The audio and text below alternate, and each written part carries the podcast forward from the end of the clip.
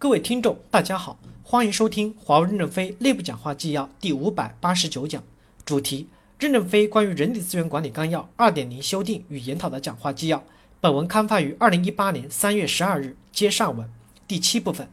人力资源工作的重心是以业务为导向，一切都是为业务服务的。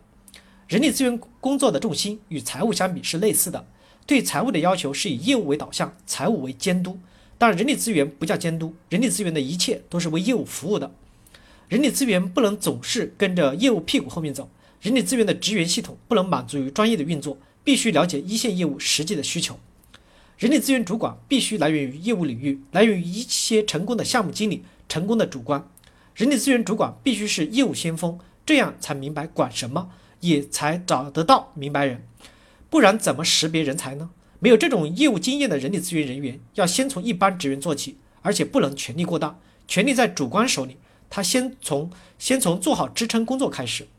人力资源队伍可以超过一些编制，让人员跳出人力资源自我封闭的体系外面去循环。人力资源队伍包括干部系统的人员，要保持三分之一的队伍参加到作战队伍里面去，混杂在作战队伍里面，不断的循环轮回。不循环对业务不太太不知晓，就无法与业务有共同的语言。就不能很好的识别人才和洞察问题，就只能起到秘书的作用。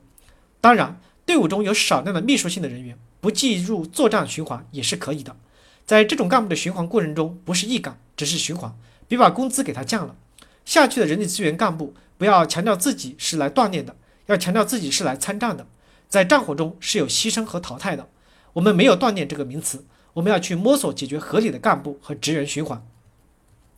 人力资源的政策管理是以适应业务、使能发展为目标的，而不同的业务的运营特点不同，发展阶段不同。比如各业务所需要的内外部资源不同，队伍中的老新老员工的构成的需求不同，集体与个体在价值创造中的作用不同，组织的运作模式不同。因此，过去习惯的全要素一刀切的政策管控模式，必然带来人力资源政策在具体执行中的捉襟见肘、左右为难。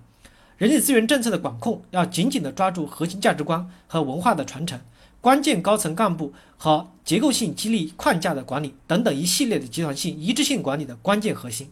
而在与业务相强相关的组织调配、考核、具体分配等事宜上，开放一定的差异性的政策制定的空间，鼓励业务部门主动寻找能适应自身业务、激发组织活力的管理办法。对于主动尝试的政策改进，不要简单的说 no。感谢大家的收听。敬请期待下一讲内容。